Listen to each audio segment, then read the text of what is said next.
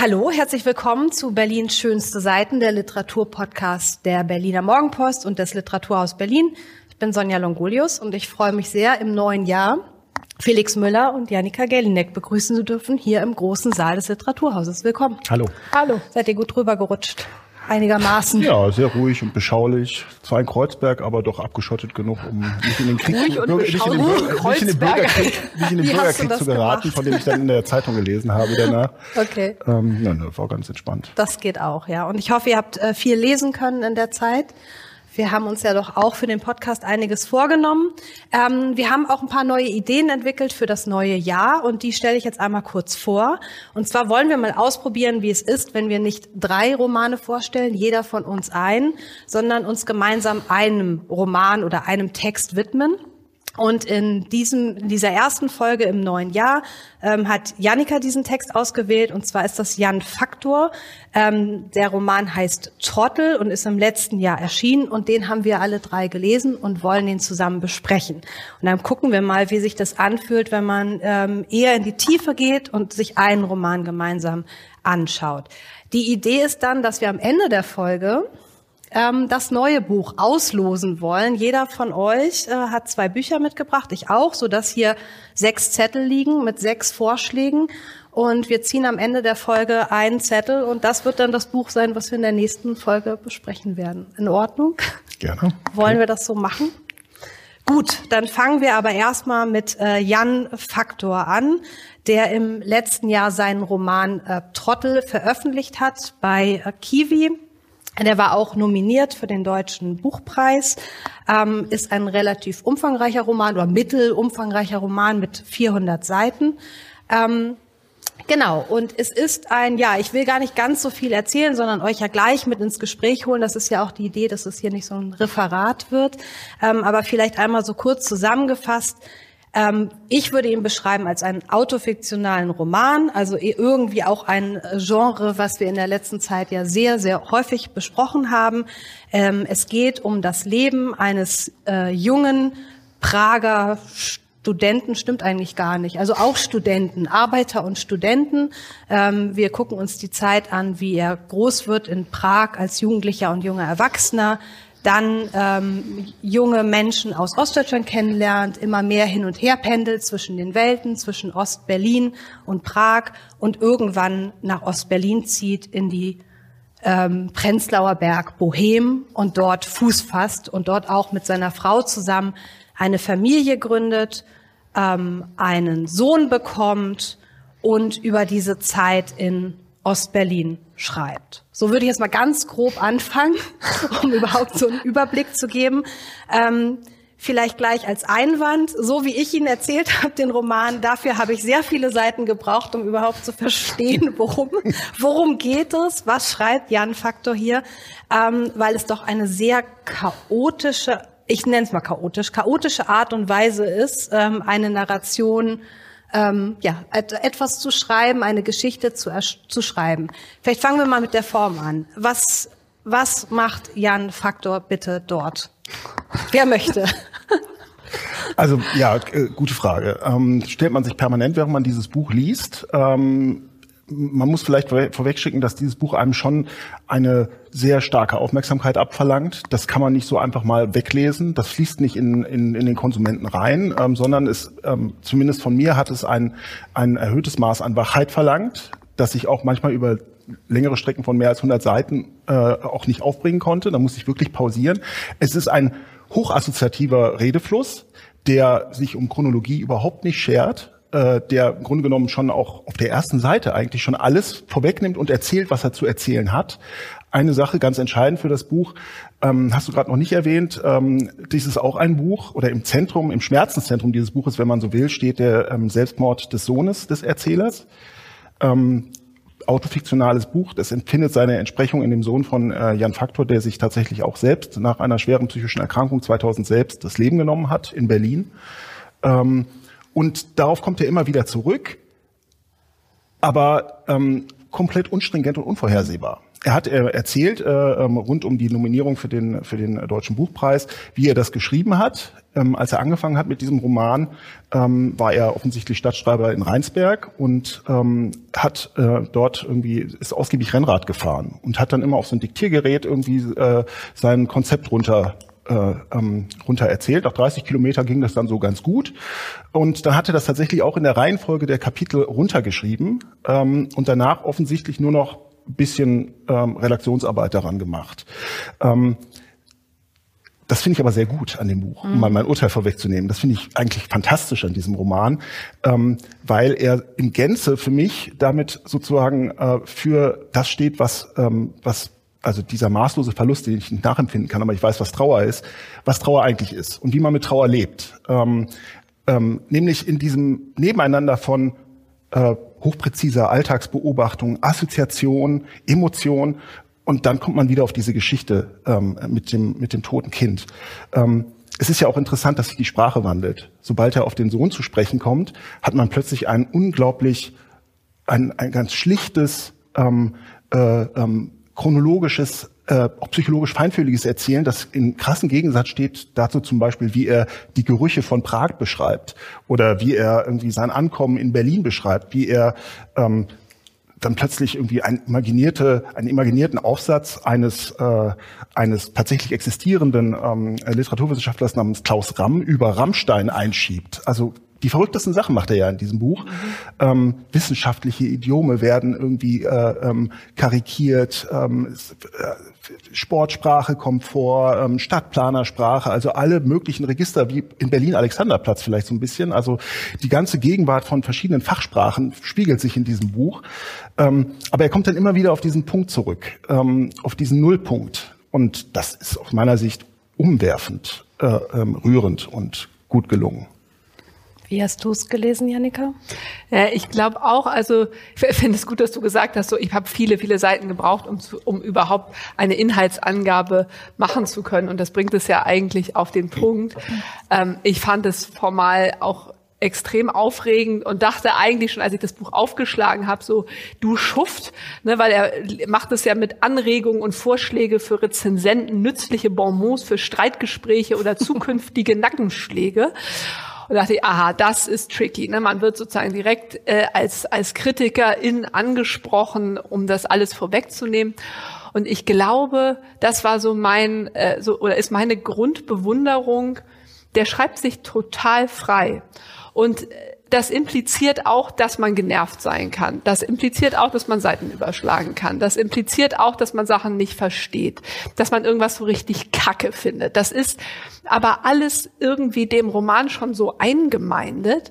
Und ich dachte so, wow, ne, mit diesen Metaebenen, dass er ne, Streichungen, äh, Kommentare von Lektoren, ähm, irgendwas, was ihm eingefallen hat, wo aber jetzt keine Lust mehr hat nachzugucken. Also sozusagen all die Arbeit, die eigentlich ja immer geleistet werden muss und hinter den Kulissen stattfindet, all solche formalen, stilistischen, inhaltlichen Anstrengungen, die macht er irgendwie offensichtlich mhm. oder irgendwie auch so künstlich offensichtlich, könnte man ja auch fragen. Und ich hatte auch ganz viele verschiedene Leseassoziationen, aber eben auch Siri Üstwet, weil ich, mhm. also ganz, weil es ja ganz anders ist. Und da hatte ich ja auch so dieses Freiheitsgefühl, was man alles machen kann. Ich finde aber, es erschwert unser Geschäft natürlich ungemein, weil sozusagen jeder Quatsch, der da drin ist, ähm, wie kriegst du den zu fassen? Du, äh, und die Literaturwissenschaft, weil die muss das jetzt alles analysieren, die, muss, die Armen. Die muss das jetzt alles analysieren und ich finde auch, das wäre sozusagen noch eine Rückfrage. Ähm, ich äh, dachte, also das, das ist ja das Schöne, also ich merkte, ich habe immer so zwei Indikatoren, wenn ich ein, gutes Buch für mich zu fassen gekriegt habe, dass mir sozusagen, dass ich das Genre nicht fassen kann. Und ich fange immer an mit ganz vielen Anstreichungen und dann höre ich irgendwann auf, weil ich sozusagen den Text so krass und dann könnte ich so viel anstreichen, dass es dann irgendwie auch keinen Sinn mehr macht. Und das sind so, habe ich im Lauf der Lesejahre gemerkt, sind so zwei Anzeichen. Und ich finde da zum Beispiel so eine Genrefrage fast müßig. Er sagt mhm. ja auch selber, es wird ja doch kein Wenderoman oder ist das jetzt doch ein Wenderoman? Ist das ein Schelmenroman? Ist das ein autofiktionaler Roman? Ja, pfft.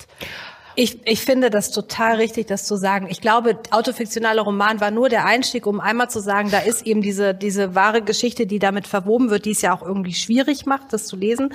Ging mir jedenfalls so. Also ich wollte noch mal erwähnen, zu diesem Metatext, wo, was du gerade gesagt hast, das sind ja fast 300 Fußnoten zum Beispiel. Und ähm, also ich habe wirklich mit diesem Text gekämpft, also richtig gerungen. Ich habe 150 Seiten gebraucht, um reinzukommen. Also es sind ja nur, es sind ja 400 Seiten und ich habe so lange habe ich noch nie gebraucht, um irgendwie zu ansatzweise zu verstehen, was er macht. Ähm, und ich fand es wahnsinnig anstrengend, aber ich finde es auch unglaublich gewinnbringend jetzt im Nachhinein. Also ich habe sozusagen ihn mir auch er errungen und das ist natürlich jetzt irgendwo auch ein Erfolgserlebnis.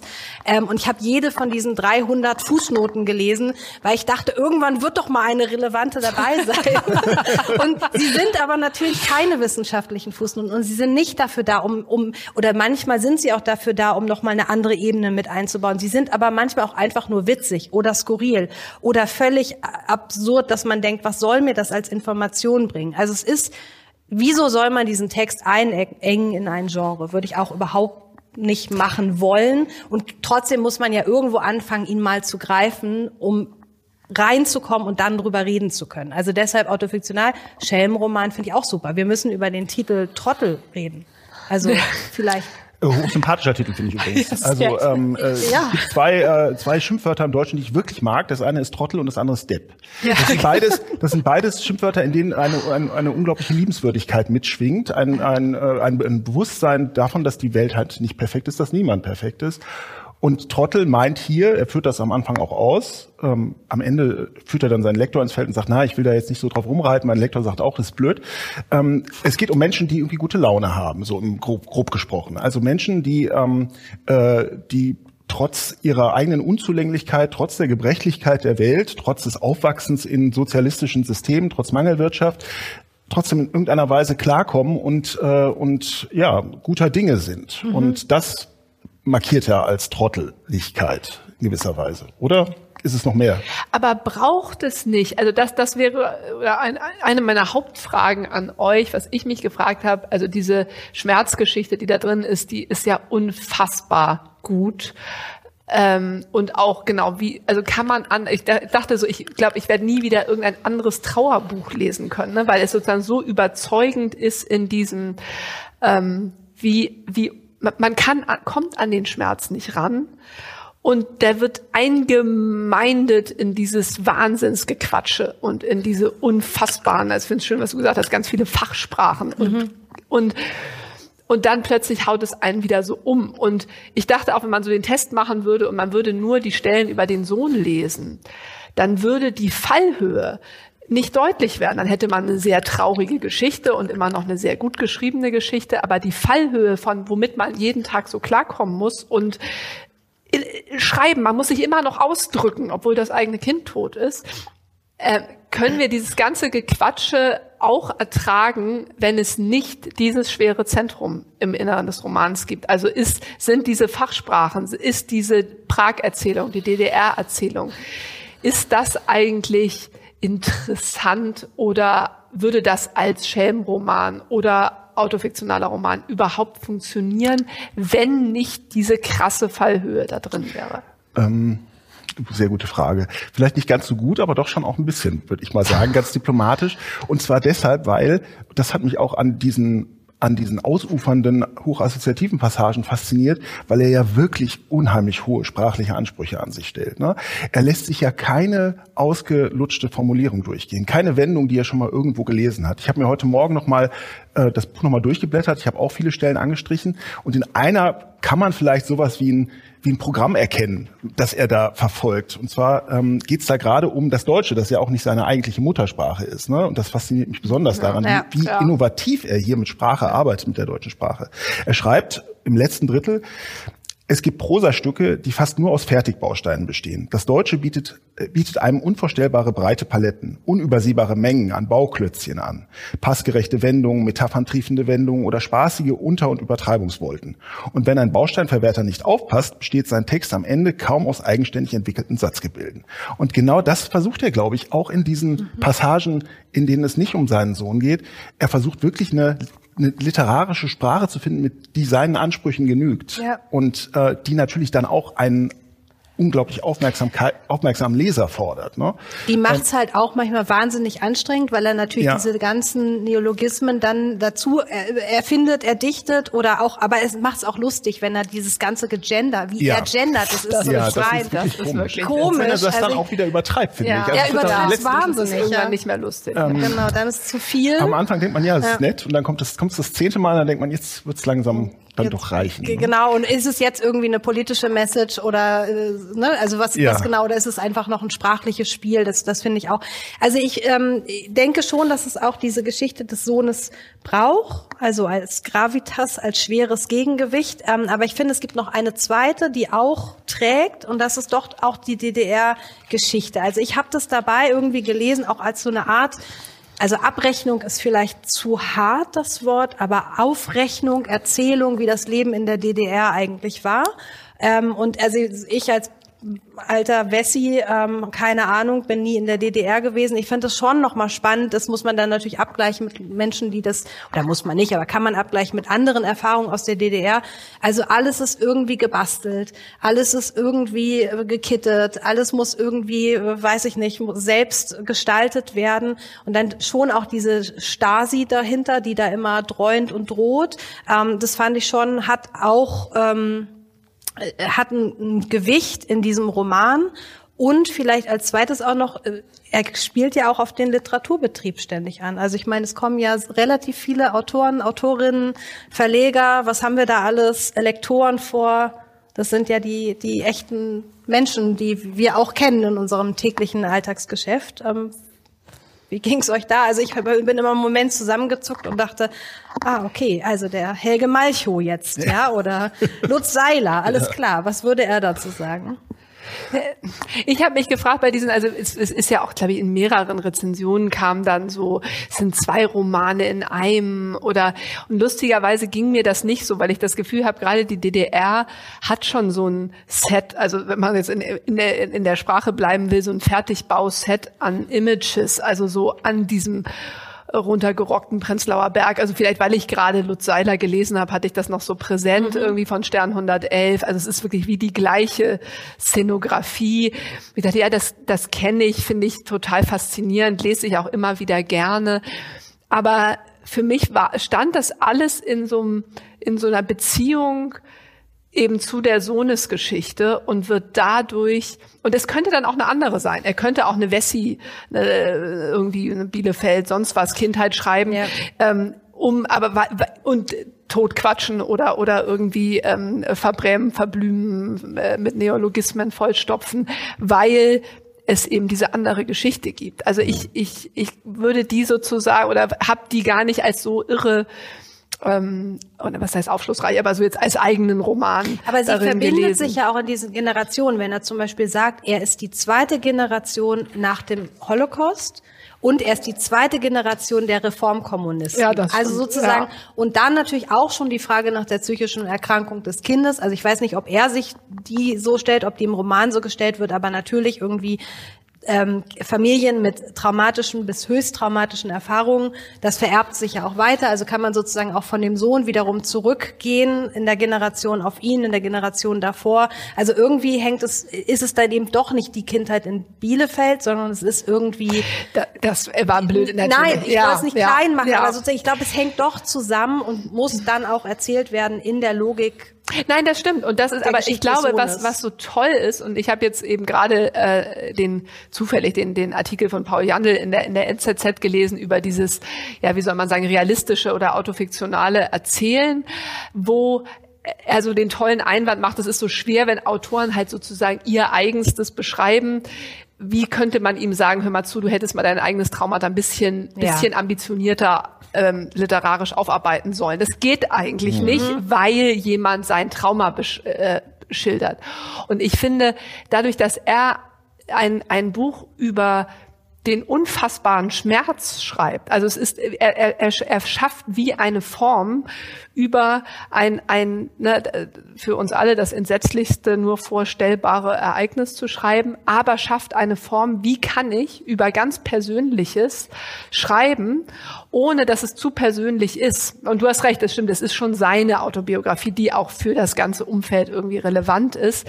Aber ich finde, zugleich hat er mit diesem total persönlichen, in einer eigenen Sprache abgefassten Buch auch eine Folie geschaffen über ganz persönliche Ereignisse schreiben zu können. Das wird nie jemand wieder in der Form tun können, aber es ist eine eigene Form dafür, die einen eben nicht in die Peinlichkeit bringt, so, also okay, das war jetzt so und so mit deinem Kind und äh, so eben, ne, wo, wo man eigentlich nicht ne, dem, dem Autor, der Autorin nicht zu nahe treten möchte.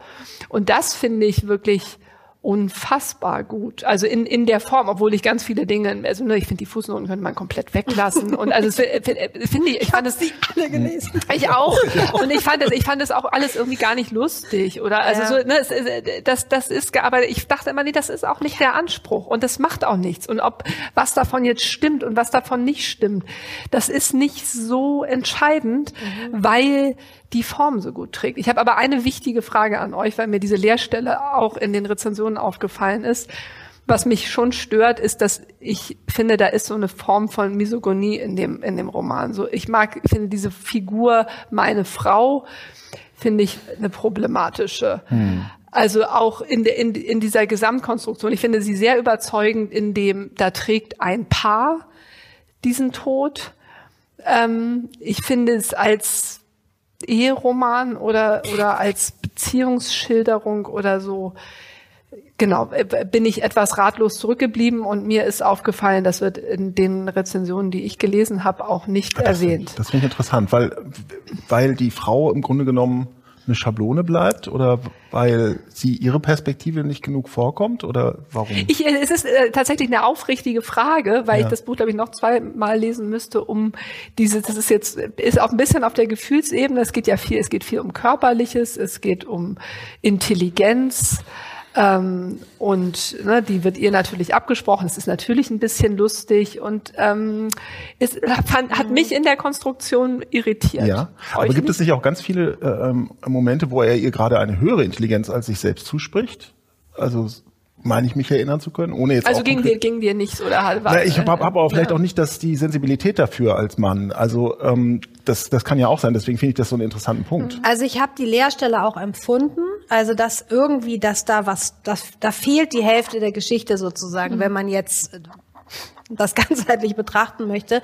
Aber ich habe es in der Erklärung von ihm gelesen, dass sie das nicht möchte. Es gibt ja eine Stelle, ja. wo er schreibt, ich möchte, sie möchte nicht, dass ich über die Zeit, über sie in der Zeit des Todes mein, äh, unseres Kindes berichte. Und dann, da dachte ich dann, okay, damit war ich dann versöhnt, weil ich das Gefühl hatte, in Ordnung, offensichtlich ist diese Figur, die soll einfach nicht weiter beschrieben werden. Die soll so dann meinetwegen schablonenhaft oder so weiter bleiben.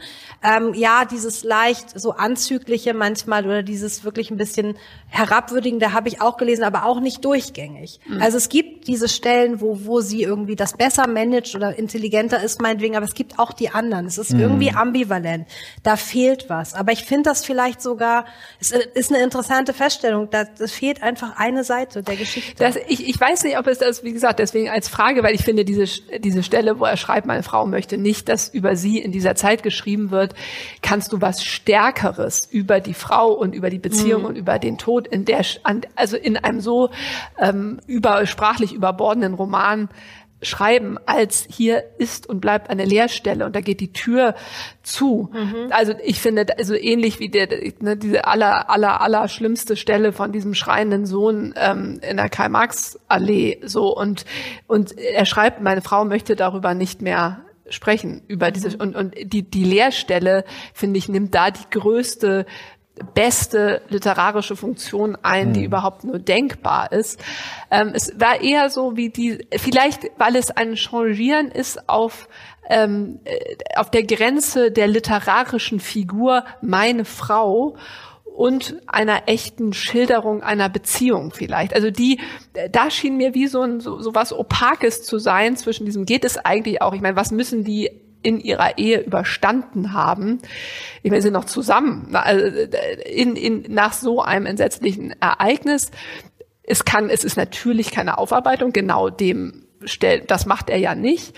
Und als literarische Figur wiederum dachte ich, müsste, müsste die Frau noch ein größeres Eigenleben haben. Als, aber vielleicht ist es, vielleicht erklärt es sich damit, ne, dass es da, dass quasi wie ein Teil der Geschichte fehlt.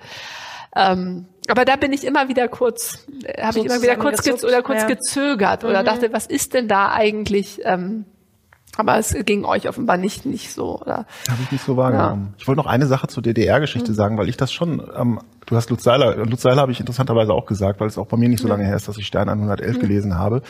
Äh, genau dieses Milieu ist ja dasselbe. Ne? Also er zieht ja da in Berlin auch ich glaube sogar in die Gegend um den Helmholtzplatz, ja. also Prenzlauer mhm. Berg da. Ähm, er schildert auch ähnlich präzise wie Lutz Seiler, wie da die Wohnungen angelegt waren, wie ja. man Wohnungen in. Beschlag genommen mhm. hat. Das ist alles quasi eins zu eins. Aber meines Erachtens ist sein Blick irgendwie auf eine interessante Weise diffuser und ähm, auf, auch auf interessante Nebensächlichkeiten gerichtet, auf Gerüche zum Beispiel. Ja. Er schildert ja auch Prag olfaktorisch, also unheimlich, unheimlich witzig und äh, ja. Äh, unter Zuhilfenahme chemischer äh, Vokabeln, die man zum Teil erst nachschlagen muss, die aber dann trotzdem präzise sind und genau funktionieren. Er findet auch für die DDR zusammenfassende Worte, die ich so irgendwie mir notiert habe, weil ich die so großartig finde. Eins möchte ich noch vorlesen, weil ich das so ähm, also erstmal zu Prag. Etwas in mir wollte aus Prag verschwinden, wollte raus aus dieser fauligen, verfilzten, porenverstopften Knödelgeschwulst.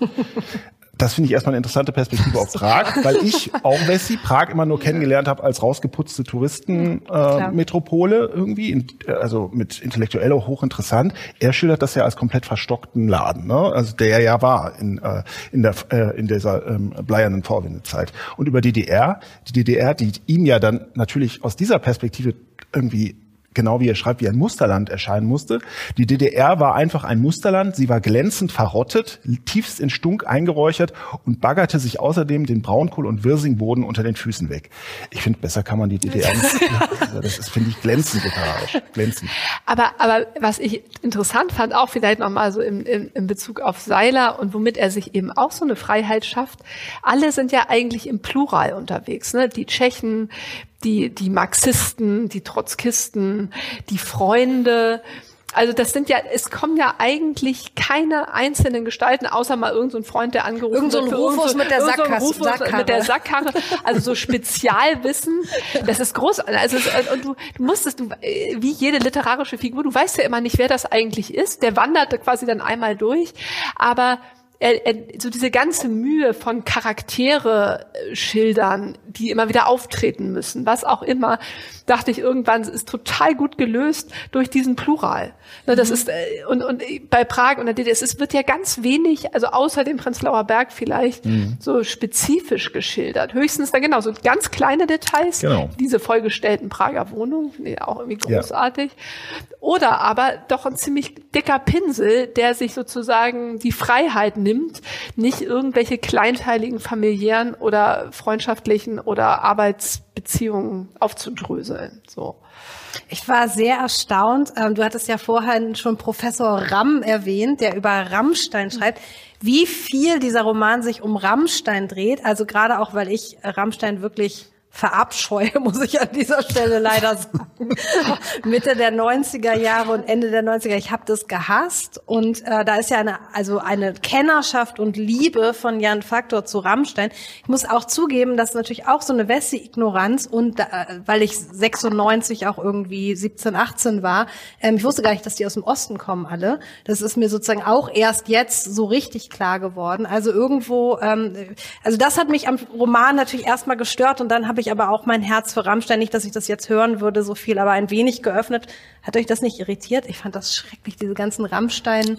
Also da ging es mir in dieser Passage, Zitate. Die fand, also da gibt's ja vor allem, also die Zitate kommen dauernd vor, wahrscheinlich noch viel mehr, als wir ja. überhaupt wahrgenommen haben. Ähm, und dann gibt es halt diese langen äh, Ausführungen von Professor Ramm. Das finde ich ganz mich, lustig. Ich auch für eine gewisse Zeit. Aber irgendwann mhm. dachte ich auch, okay, das muss jetzt nicht noch 20 Seiten weitergehen, bitte. Ähnlich ging es mir übrigens auch bei dieser geschilderten Begegnung. Da handelt es sich um sich offensichtlich um Bert Papenfuß, äh, ähm, äh, den er am Alexanderplatz trifft. Und sie liefern sich einen Dialog, der, glaube ich, ja. wirklich die Grenzen des Verständlichen kilometerweit hinter sich gelassen hat. Ja? ja.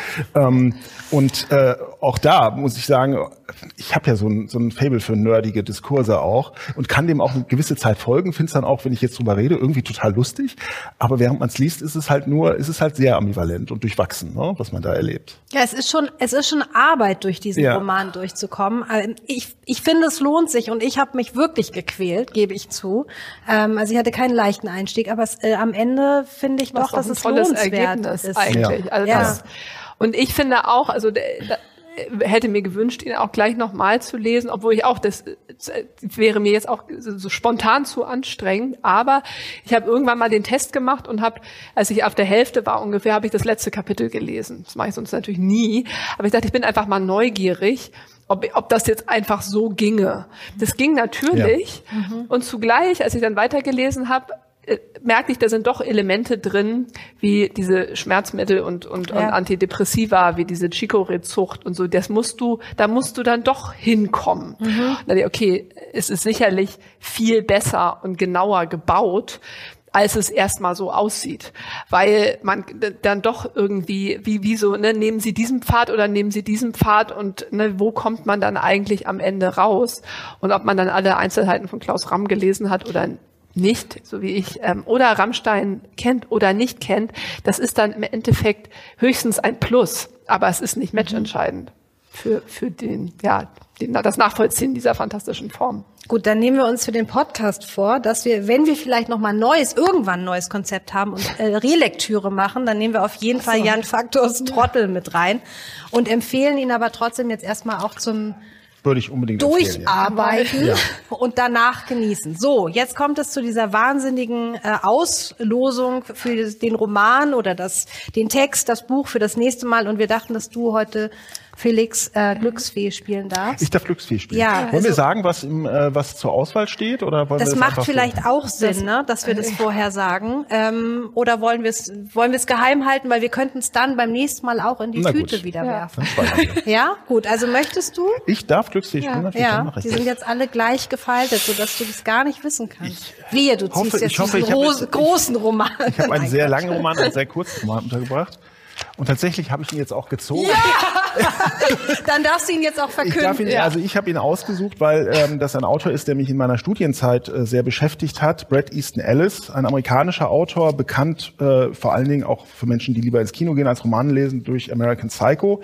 Äh, die Geschichte eines äh, Wall Street Brokers, der äh, zum Serienmörder wird, beziehungsweise passionierter Serienmörder ist, muss man glaube ich sagen. Ähm, für mich ein äh, sehr wichtiges Buch, über das ich ganz viele Abende in meiner Studienzeit diskutiert habe habe, der aber auch weitere interessante Bücher geschrieben hat und der jetzt auch, wir bleiben beim Autofiktionalen, in seine eigene Biografie zurückschaut, in die 80er Jahre, in der offensichtlich, mehr will ich nicht verraten, unfassbare Dinge vor sich gegangen sind. The Shards heißt dieses Buch, hat, ist bei äh, Kiepenheuer und Witsch erschienen und hat 740 Seiten. Viel Spaß. Wunderbar. Wir, wir freuen uns also auf The Charts. Vielen Dank für diese Auswahl. Und ich danke für eine sehr schöne 23. Folge, die erste Folge 2023. Danke Felix, danke Jan. Bis nächstes Mal. Bis nächstes Mal. Tschüss.